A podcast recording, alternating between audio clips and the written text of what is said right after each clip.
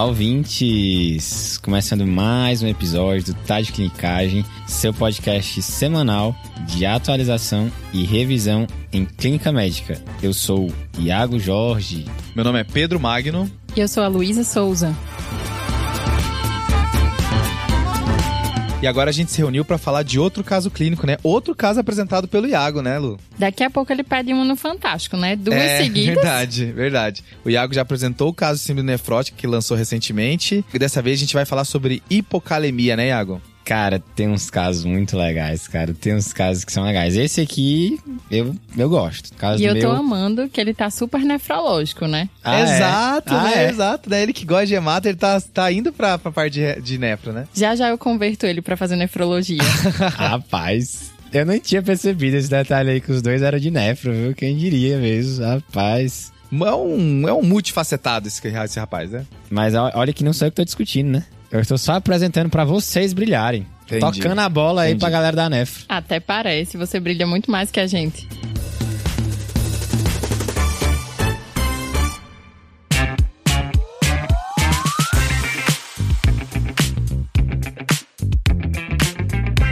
E para quem não conhece o nosso modelo de caso clínico, né, Iago? Explica aí para quem tá chegando agora no TDC. Isso aí, Pedrão. Então, eu conheço o caso, né, seu diagnóstico, a Luísa e o Pedro não sabem o diagnóstico, eles só sabem que é um caso de hipocalemia e a gente estimula que vocês, né, ouvintes, à medida que eu for passando as informações, né, os blocos de informações, vocês parem um pouco o episódio e pensem, né, o que, que vocês fariam, o que, que vocês acham que era, né, que eu acho que isso ajuda na aprendizagem. Até porque a hipocalemia é super comum, né? Então, volta e meia, a pessoa já sabe mais ou menos o que, que ela pensa. Ó, oh, tá, essa informação acho que eu vou usar de tal jeito. E aí é bom que compara com a abordagem que eu e a Luísa vamos trazer aqui. Com certeza, porque é exatamente isso que a gente faz na prática, né? Então, vai fazendo as pausas, vai tentando raciocínio clínico pra gente chegar no diagnóstico final. É, na prática, né, a gente. A dúvida que a gente tem é como é que repõe potássio, né? É só essa a dúvida. Você não pensa no que, que tá causando aqui a, o potássio baixo, né? Então a gente vai mudar esse pensamento hoje.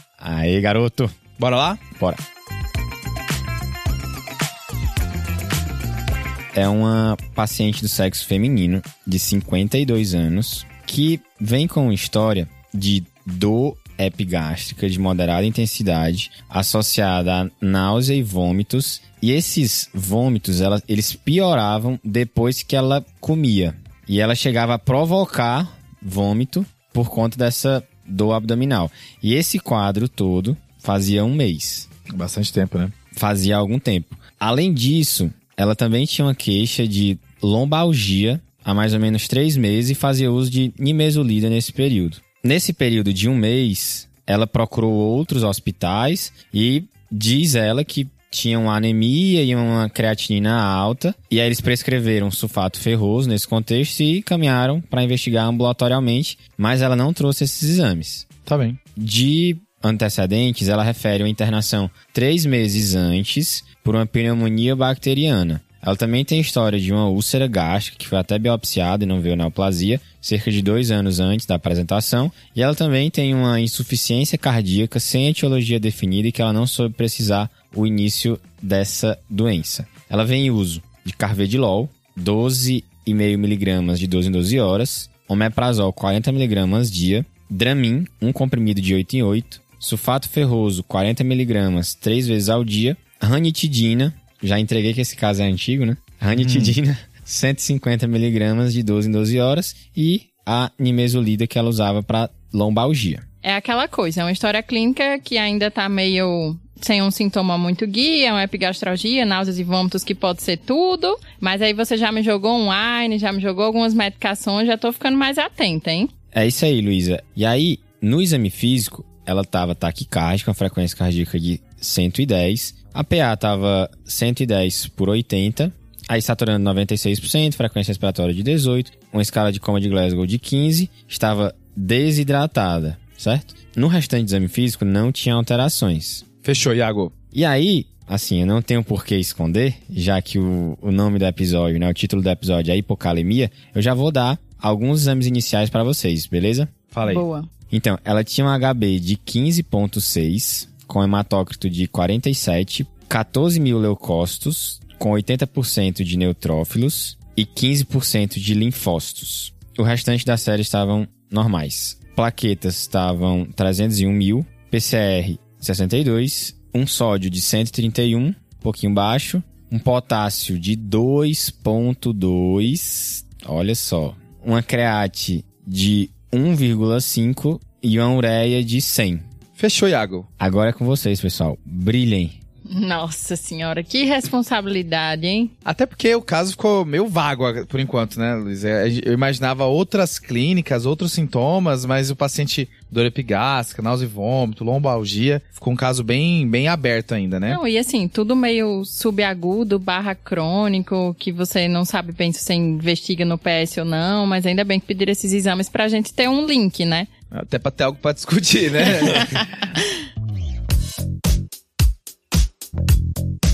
Vamos lá. Já que o episódio é de hipocalemia, vamos agora focar um pouquinho mais no potássio, né? que a gente sempre tenta, independente do caso, entregar pros nossos ouvintes alguma ideia do, do assunto, né, Luísa? É, eu já tô aqui esperando ansiosamente o show notes que o Cauê vai fazer desse episódio. Boa, né? Lá no site já tem um resumo sobre os episódios, os pontos principais. Acho que vale a pena conferir. E aí, assim, né? O potássio a gente já sabe que é o principal cátion intracelular. Mas o que acontece? A gente tem que pensar nos mecanismos. Então, a gente tem quatro mecanismos principais que estão relacionados a uma hipocalemia. A gente pode pensar na ingestão de potássio, Beleza. nos mecanismos de shift, porque a gente sabe dessa questão do equilíbrio eletrolítico, da excreção fecal e da excreção renal. Beleza. Então você tá me dizendo que o potássio do corpo ele vai ser engolido, então esse é um mecanismo. Se a pessoa não ingerir potássio, o potássio ele pode ir para dentro da célula, que é o shift que você falou, ou ele pode ser perdido no rim ou no trato gastrointestinal, né?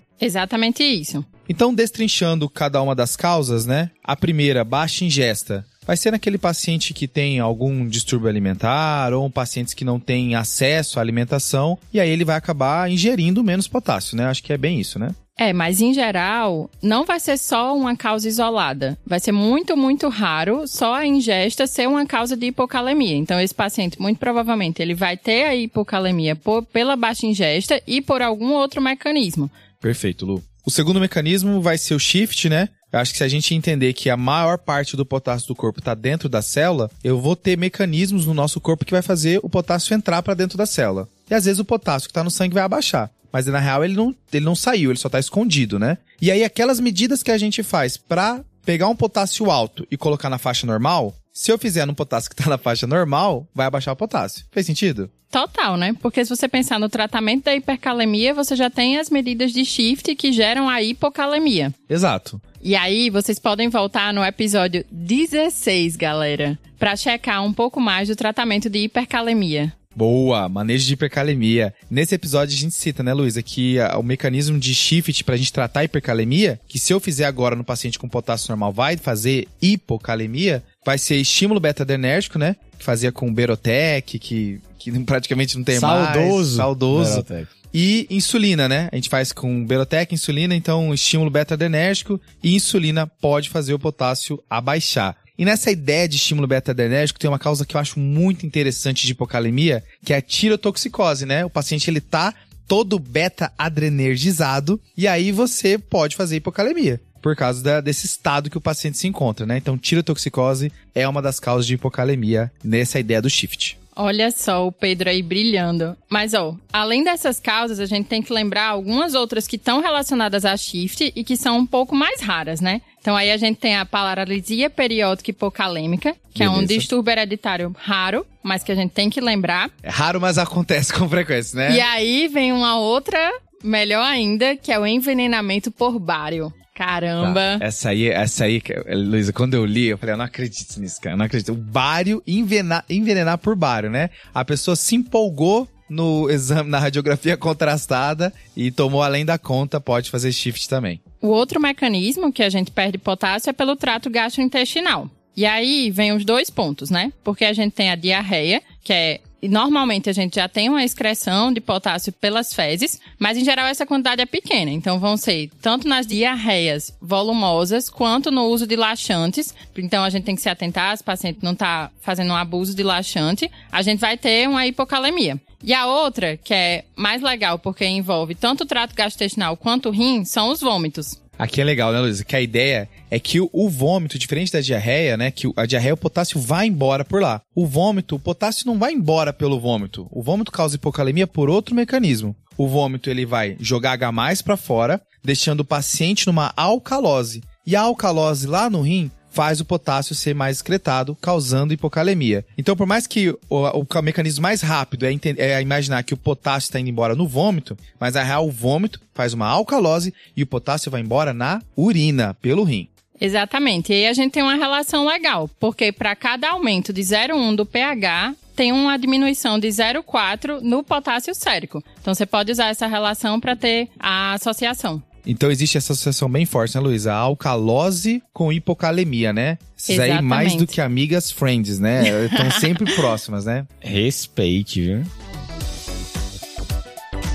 E aí, a quarta causa, né, da excreção aumentada vai ser, vão ser as perdas renais. E dentro das perdas renais, a gente pode puxar ainda mais quatro subgrupos. Então, a gente vai pensar nos diuréticos, Beleza, bem famoso, né? Ok, até tá no tratamento da hipercalemia, né? exatamente. E dentro dos diuréticos, a gente tem que pensar na maioria deles, com exceção da espironolactona. Ok, As causas relacionadas ao hiperaldosteronismo, fechou. As alterações tubulares. Esse aí é, esse é uma loucura, né? Nossa, eu adoro. Acidose Acidose tubular renal. Top, tá bem, tá bem. E a quarta, que são as alterações genéticas. Que aí entram aquelas síndromes com um nome bonito, tipo. Barter, né? Gittelman. Eu, fui- eu fui descobrir que os, eu fui descobrir que os dois, Barter e Gittelman, tem dois T's hoje. É os dois com dois T. Não, é aquela palavra que você nunca sabe escrever. É, exato. É tipo É verdade. Cron. Eu É sempre verdade. erro Cron. É verdade. É Eu erro Renault, que eu tenho. Aí apelou, né? Apelou. Luiz, assim, ó, senti falta de uma causa bem importante também, que é o magnésio, né? Então, né? existe uma relação bem forte de magnésio baixo com potássio baixo, né? Sim, é porque o magnésio e o potássio, eles estão intrinsecamente relacionados no, nos shifts tubulares. Tá. Então a gente bota ele um pouco junto dessas alterações tubulares renais. Fechou, Luiz. Então a gente precisa fazer agora um paralelo com a nossa paciente, né? Então, só fazendo aquela representação do problema, a gente está diante de uma mulher de 52 anos de idade, que de antecedente teve uma pneumonia três meses atrás, uma insuficiência cardíaca e já tem uma história de endoscopia com úlcera gástrica. E ela veio aqui porque ela está há um mês com náusea e vômitos e uma lombalgia, já com várias passagens aí pelo, pelos hospitais e sem achar a causa disso chega pra gente usando vários remédios e desidratada no exame físico. E o que chamava atenção nos exames iniciais era um potássio baixo, acho que chama atenção também um leuco de 14 mil e uma create de 1,5, né? Exatamente, Pedro. E aí a gente fica se perguntando, né? Porque esses sinais e sintomas dela são meio que vagos e a gente não sabe o que veio primeiro, se uma coisa está perpetuando a- a outra, porque quer queira quer não, as manifestações clínicas da hipocalemia são muito inespecíficas. Em geral, o que a gente vê mais na literatura é que o paciente vai ter apatia, fraqueza, ele pode ter outros sintomas neurológicos como parestesias e até mesmo a tetania, e aí a gente lembra das causas daquela paralisia periódica hipocalêmica. Os sintomas gastrointestinais são bem isso que a paciente teve, pode ter náuseas, distensão abdominal e em pacientes internados, uma coisa legal é o ilho paralítico. Boa, bem comum, né? E outras causas que vão ser alterações cardiovasculares, que aí é onde entra já as alterações eletrocardiográficas. E nela que tem uma hipocalemia grave, a gente vai precisar de um eletro de cara, né? Pra saber se esse potássio tá fazendo repercussão cardíaca ou não, até pra saber o local que essa paciente tem que ficar alocada, né, Luísa? Exatamente. E até mesmo para a própria reposição, o ideal é esses pacientes estarem monitorizados. E aí tem uma informação legal, Luísa, que eu vi que a maioria dos pacientes que tem mudança no eletro por hipocalemia ou já tem alguma doença cardíaca prévia, que é, é o caso da nossa paciente que tem essa insuficiência cardíaca que não foi bem definida, ou tem hipomagnesemia, naquela ideia de que o magnésio também pode estar um pouco relacionado à arritmia, e existe um pouco de dúvida nisso. Que então, novamente dando destaque para esse outro eletrólito que também está bem acompanhado do potássio, né? Então, as alterações eletrocardiográficas que a gente vai se ater a um paciente com hipocalemia são da seguinte forma. E aí, também de uma forma sequencial, com a diminuição do potássio, né? Então, a gente tem a depressão do segmento ST, a diminuição da onda T e o aparecimento da onda U a famosa onda U após a onda T. A onda U, Lu, que se você não vai querendo achar essa onda U, às vezes passa despercebido, né? Passa total. Então, assim, olhou o potássio baixo, pede eletro e vai, tipo assim, é, mentaliza as alterações e vai atrás, né? E assim, a nossa paciente, ela não tem os sintomas, né, de hipocalemia, não tem uma coisa que marca, ainda mais que esses sintomas inespecíficos,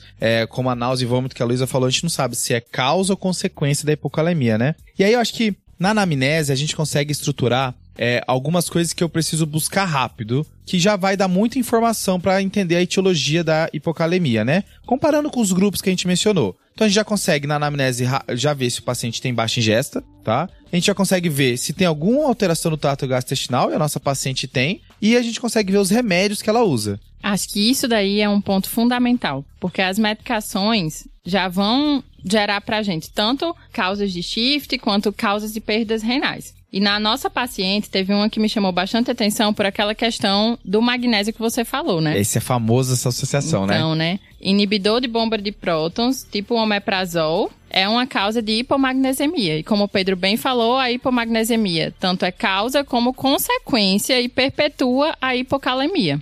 Bolo, eu vi uma associação de que 40% dos pacientes com hipocalemia têm o magnésio baixo junto. É óbvio que a gente não sabe o fator causal disso, né? Mas essa associação ela é muito forte, tem que ir atrás e o omeprazol pode estar tá contribuindo para isso. E assim, antes do Iago falar pra gente esse magnésio que ele não deu ainda, o elétrico que ele não deu ainda, tem alguns comentários assim desse caso, né? Já que eu acho que tô sentindo que daqui a pouco a gente vai embestar em relação ao potássio. Mas ó, essa, esse sulfato ferroso aí, totalmente X, né? Paciente com hemoglobina de 15, acabou de começar. Provavelmente não tinha indicação, né? Acho que tá meio perdido esse sulfato ferroso. Uma outra coisa que me incomodou do caso é essa insuficiência cardíaca na paciente com 52 anos de idade, né? Será que ela não era hipertensa prévia? E aí a gente vai falar sobre hipertensão no paciente jovem, hiperaldo, que faz potássio baixo. Talvez a gente imaginava uma repercussão um pouco mais crônica disso, né? E não só agora. Mas são coisas que, que me incomodou do caso. Além do fato de a gente não saber se é náusea e vômito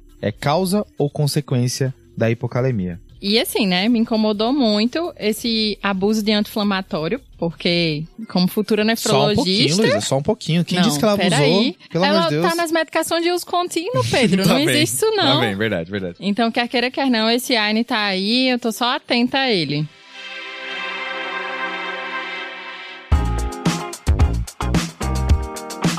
Fechou, Iago. Então, acho que a gente precisa agora magnésio, que é uma causa, uma relação muito importante com potássio, e o eletro, porque essa hipocalemia é muito grave, né? Menor do que 2,5. Muito bom, pessoal. Então, vamos lá. O eletro tinha taquicardia sinusal, sem outras, enfim, alterações.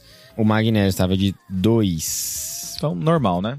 Importante você ter falado ataque sinusal, Iago, porque a gente mencionou que tirotoxicose é uma das causas de shift que pode fazer hipocalemia e o paciente está com ataque sinusal, às vezes, e náusea e vômito é sintoma de tirotoxicose, né? Então, provavelmente essa paciente vai precisar de um TSH em algum momento também. Mas beleza, a gente não tá com uma causa óbvia de hipocalemia, talvez, novamente, talvez seja esse náusea e vômito, mas eu acho que tá na hora da gente ir para os casos mais difíceis de hipocalemia, trazer uma abordagem para os casos desafiadores, né, Lu? Exatamente isso, Pedro. E aí, a gente tem que primeiro excluir que é uma pseudo-hipocalemia. Mas isso é relativamente fácil. Por quê? Porque a principal causa é quando a gente tem uma leucocitose muito significativa, que a nossa paciente não tem. Ela tem um 14 mil, mas nada demais. Então, isso aí a gente já sabe que não é. Então, leucocitose na casa dos, das centenas, né? Exatamente. 100 mil, 200 mil, né? Leucemia aguda. Beleza. Esse, esses eletrólitos é sempre um pseudozinho, né?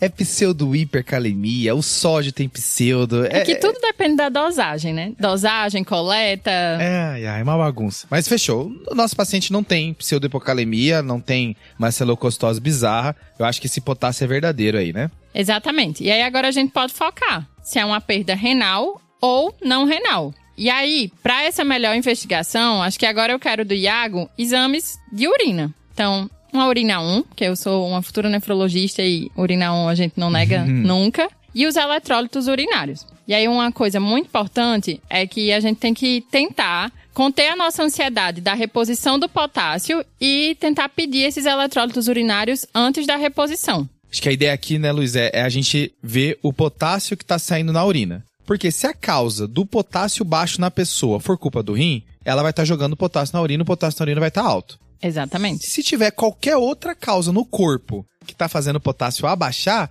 o rim vai fazer o contrário. O rim saudável vai falar assim: não, peraí, eu tenho que salvar todo o potássio que chega em mim. Então, o potássio que vai embora na urina vai estar tá baixo. Exatamente isso. O rim sempre tenta, dentro da fisiologia, manter a homeostase. Então, é isso que você acabou de falar. Os nefros adoram falar isso, né? Eu não sou médico do rim, eu sou médico da homeostase, né? Eu sou médico do equilíbrio, Nossa, né? essa foi profunda.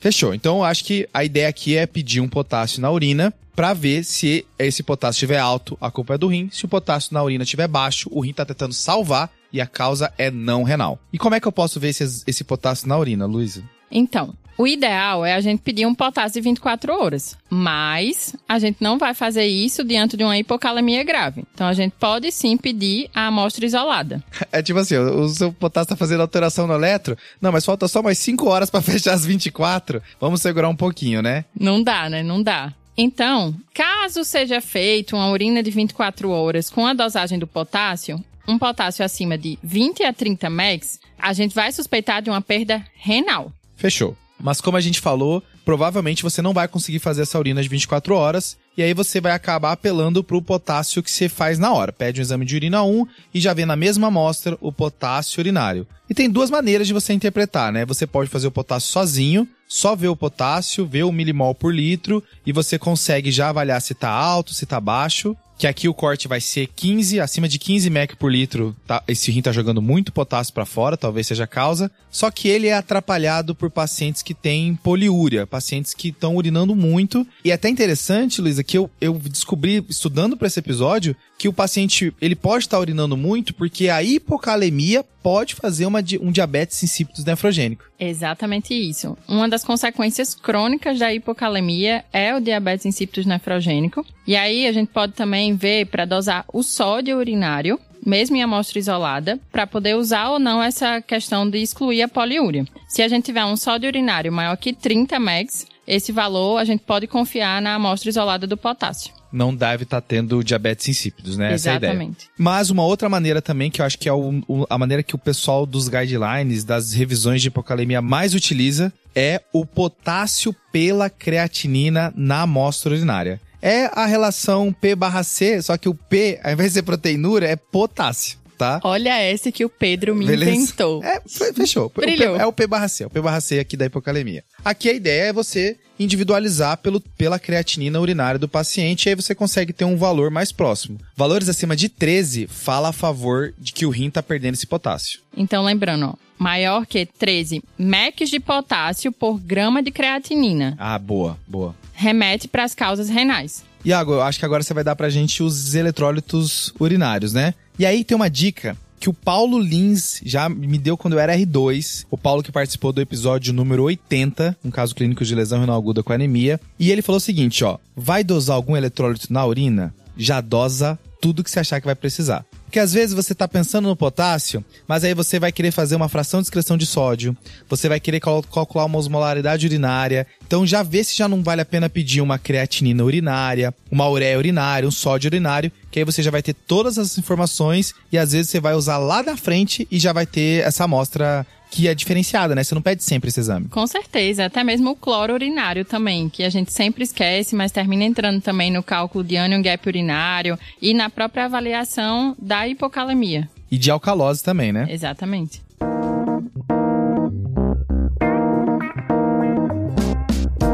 Então manda aí, Iago. Beleza, pessoal. Então vamos lá. Inicialmente a gente tem a relação potássio-creatinina, que ela veio de 15. Tá. Maior que 13, então, né? Fizeram a, o potássio na urina de 24 horas? Não, não conseguiram fazer, Pedro. Beleza, ok. Na entrada, né, o pessoal já, enfim, já fez várias ampolas de potássio, esse potássio aí se prolongou, essa hipocalemia se prolongou um período, né? Mas enfim, não, não foi possível coletar o potássio de 24 horas. Potassiúria de 24 horas. O TSH e T4 livre vieram normais. E na urina 1 veio glicose duas cruzes, veio com um pH de 6, uma densidade urinária de 1,017 e veio presença de glicose aqui na urina. Proteinúria de 0,75, sem hematúria e leucócitos de 30 mil na urina. Ok. Beleza, então é o seguinte: se o potássio pela creatinina tivesse vindo baixo, a gente ia falar que eram causas gastrointestinais, como o vômito que ela tem, ou causas de shift, né? Mas não veio, né? Então agora a gente vai falar, a gente veio alto, então o paciente tá jogando muito potássio para fora por causa do rim. E aí eu vou focar nas causas renais agora, né, Luiz? Exatamente. Então aqui agora a gente vai dar uma, um algoritmo, né? Uma abordagem. E essa abordagem até já tá lá no nosso Instagram, né, Luísa? Se você jogar no site, na barra de pesquisar hipocalemia, um dos primeiros posts ali do Instagram vai ser o fluxograma de investigação, que é o que a gente vai falar aqui. Exatamente. E aí, assim, Dentro da perda renal, a gente vai se ater agora à pressão arterial do paciente. Beleza. Tá? Quando a gente tem uma causa de hipertensão, então a gente vai remeter logo à aldosterona. Beleza. Então, causas de hiperaldosteronismo, né? Exatamente. Focar na aldosterona, na relação renina-aldosterona, para essa investigação. Fechou. Já se o paciente tem uma pressão arterial normal ou baixa, que é o caso da nossa paciente, né? Exatamente. Lembrando que a pressão dela estava 110 por 80. Fechou. A gente vai para gasometria arterial. Top. E aí, assim, eu falei arterial no reflexo, mas pode ser venosa, tá? Boa! Isso, na investigação das causas nefrológicas, em geral, a gente pede lá, até tem uma siglazinha que a gente usa de GAVEN. Tá, ok. que a galera fica, que danada é GAVEN, né? Tá. Então, é a gasometria venosa pra gente poder ver o bicarbonato. Beleza. Se o paciente tiver acidótico, Luísa? Então, uma acidose metabólica, a gente vai para as acidoses tubulares renais. Então, se a gente tem uma perda renal com a PA normal ou baixa e uma acidose metabólica, a gente pode ver o pH da urina. Por quê? Porque a gente vai olhar as acidoses tubulares renais. Beleza. E aí é legal aquela questão da acidose, porque a tipo 1 é a distal, e a tipo 2 é a proximal. E a tipo 3 não existe, né? Exatamente, é, é, é aquele trocadilho. Exato. Mas lembrando que as que estão relacionadas à hipocalemia são a ATR tipo 1 e a tipo 2. A tá? 4 não, né? A 4 não. A tá. 4 gera hipercalemia, okay. certo? E uma coisa que vai ajudar a gente vai ser o pH da urina. Um pH maior que 5,5 remete a ATR tipo 1, a distal. Já um pH menor que 5,5 remete a ATR tipo 2 proximal. Fechou, Luísa. E se o paciente tiver alcalótico? E aí, a alcalose metabólica, a gente pode usar um outro eletrólito, que é o cloro urinário, mas o que vai chamar mais atenção para as causas renais são aquelas causas que eu falei que eram as genéticas barra hereditárias, que entra o Barter, o Giltman e o uso de diuréticos, que terminam sendo a associação dessas alterações genéticas, porque o Barter é como se fosse uma intoxicação pela furosemida e o Gitman é como se fosse uma intoxicação pela hidroclorotiazida, pelos tiazídicos em geral. Então, uma causa renal onde o paciente não está hipertenso e ele está com uma alcalose metabólica, você vai pensar que ou é um diurético ou é algo que simula intoxicação diurética, que são essas síndromes genéticas, né? Exatamente isso. Fechou, Luiz. Então, como a gente já sabe que o paciente é normotenso, a gente tem a gaso dessa paciente, Iago. Então vamos lá, gaso venosa, tá, pessoal? Da entrada. Primeira gaso que nós temos da paciente. pH de 7,34. Tá. Com PCO2 de 33. Um BIC de 18. Ok. Então, nossa paciente ela tá com uma acidose metabólica, né? Então, situando a gente no algoritmo, ela vai ter uma perda renal. Com a pressão normal. E agora acidótico. Então a gente vai pensar nas acidoses tubular renal, a tipo 1 e na tipo 2, né? Exatamente. Então, assim, a gente tem a acidose tubular renal. Aí vamos focar um pouquinho, né? Primeiro na proximal, que é a tipo 2. Tá. Normalmente ela está associada a outras alterações. Então, na urina 1, tem uma glicosúria, que é uma coisa que chama a atenção, sem hiperglicemia. O paciente ele pode ter uma aminoacidúria também, tá. certo?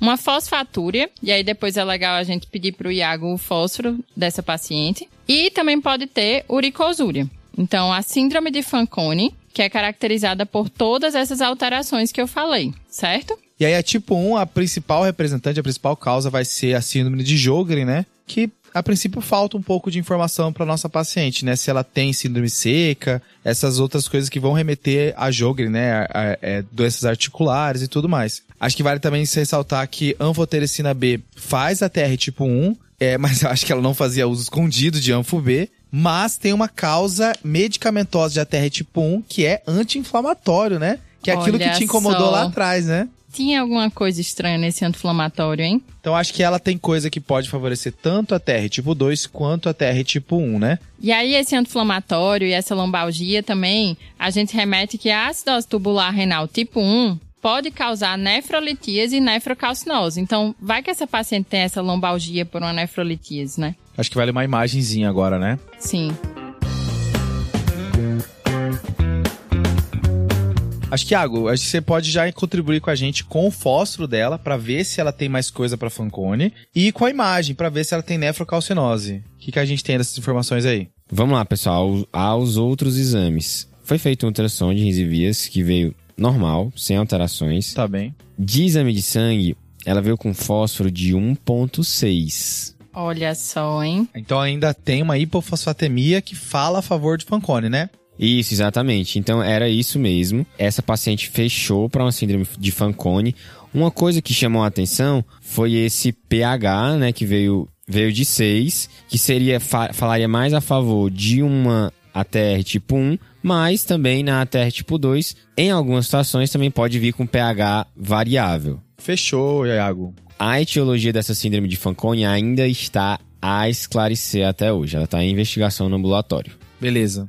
Tomara que não feche como o famoso idiopático, né? Nossa, não, aí É, ninguém famoso merece, não né? sabemos, né? Massa, hein, Iago? Acho que a gente conseguiu passar pelo todo o algoritmo, né? Teve uma hora que eu fiquei pensando se não ia, a gente não ia encerrar o caso lá na tirotoxicose, mas deu pra ir até o último segundo aqui, né? Ficou muito legal pra gente relembrar todo esse algoritmo e estratificar todas as causas que a gente pode ver da hipocalemia, né? E não só se ater a repor e pronto. Boa! Fora que, Lu, dá pra fazer um episódio só de reposição de hipocalemia, né? Talvez um bolozinho. De- deixei no ar aí, deixei no ar aí. É uma excelente ideia, viu? E é uma dúvida de sempre. Top.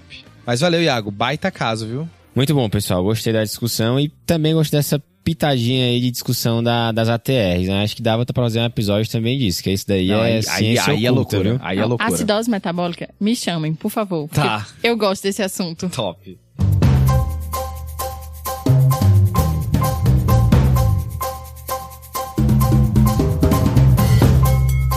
Beleza, fechado o episódio, tá na hora do desafio, né? E o desafio da semana passada foi. E aí, pessoal, então, o desafio da semana passada foi uma paciente que vinha com um quadro aí que ela achava que era de um Covid prolongado, né?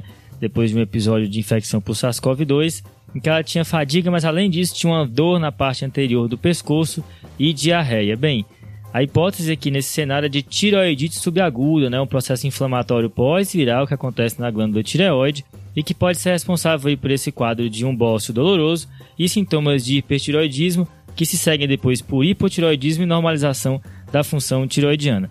E a primeira pessoa que acertou foi o Noah Nakajima, lá da UFO, Universidade Federal de Uberlândia, mandou a resposta certa aí no inbox no Instagram. Tiroidite subaguda, valeu demais, Noah, pela participação e pela audiência. Lembrando que você pode participar e responder o desafio, seja pelo Instagram, pelo Twitter, pelo e-mail, qualquer canal da sua preferência, beleza? Valeu!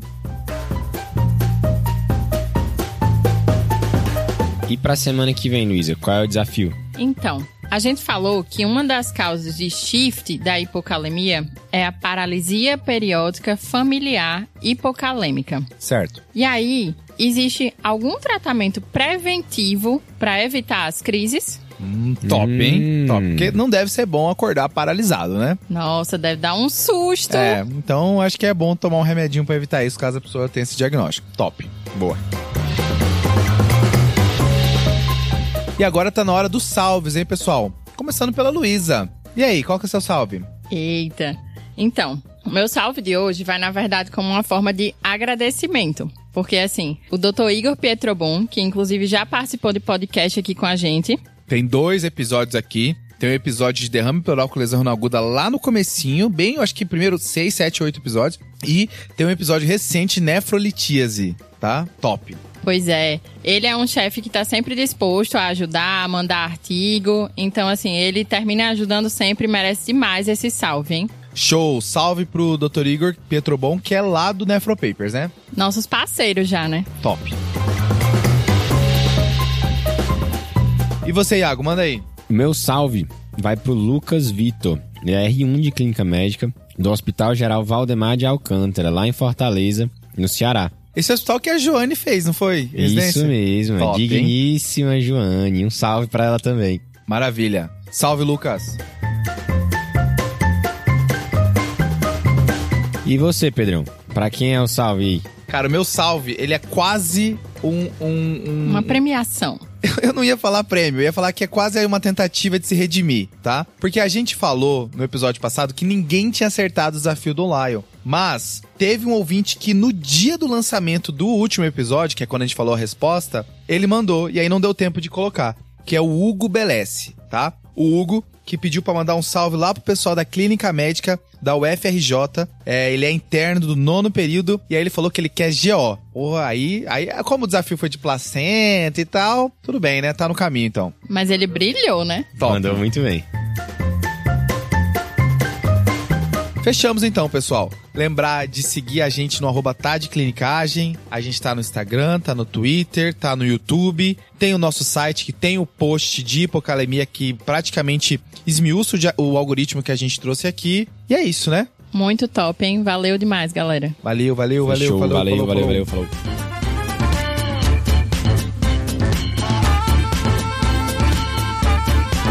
Esse podcast tem como objetivo educação médica. Não utilize como recomendação. Para isso, procure o seu médico.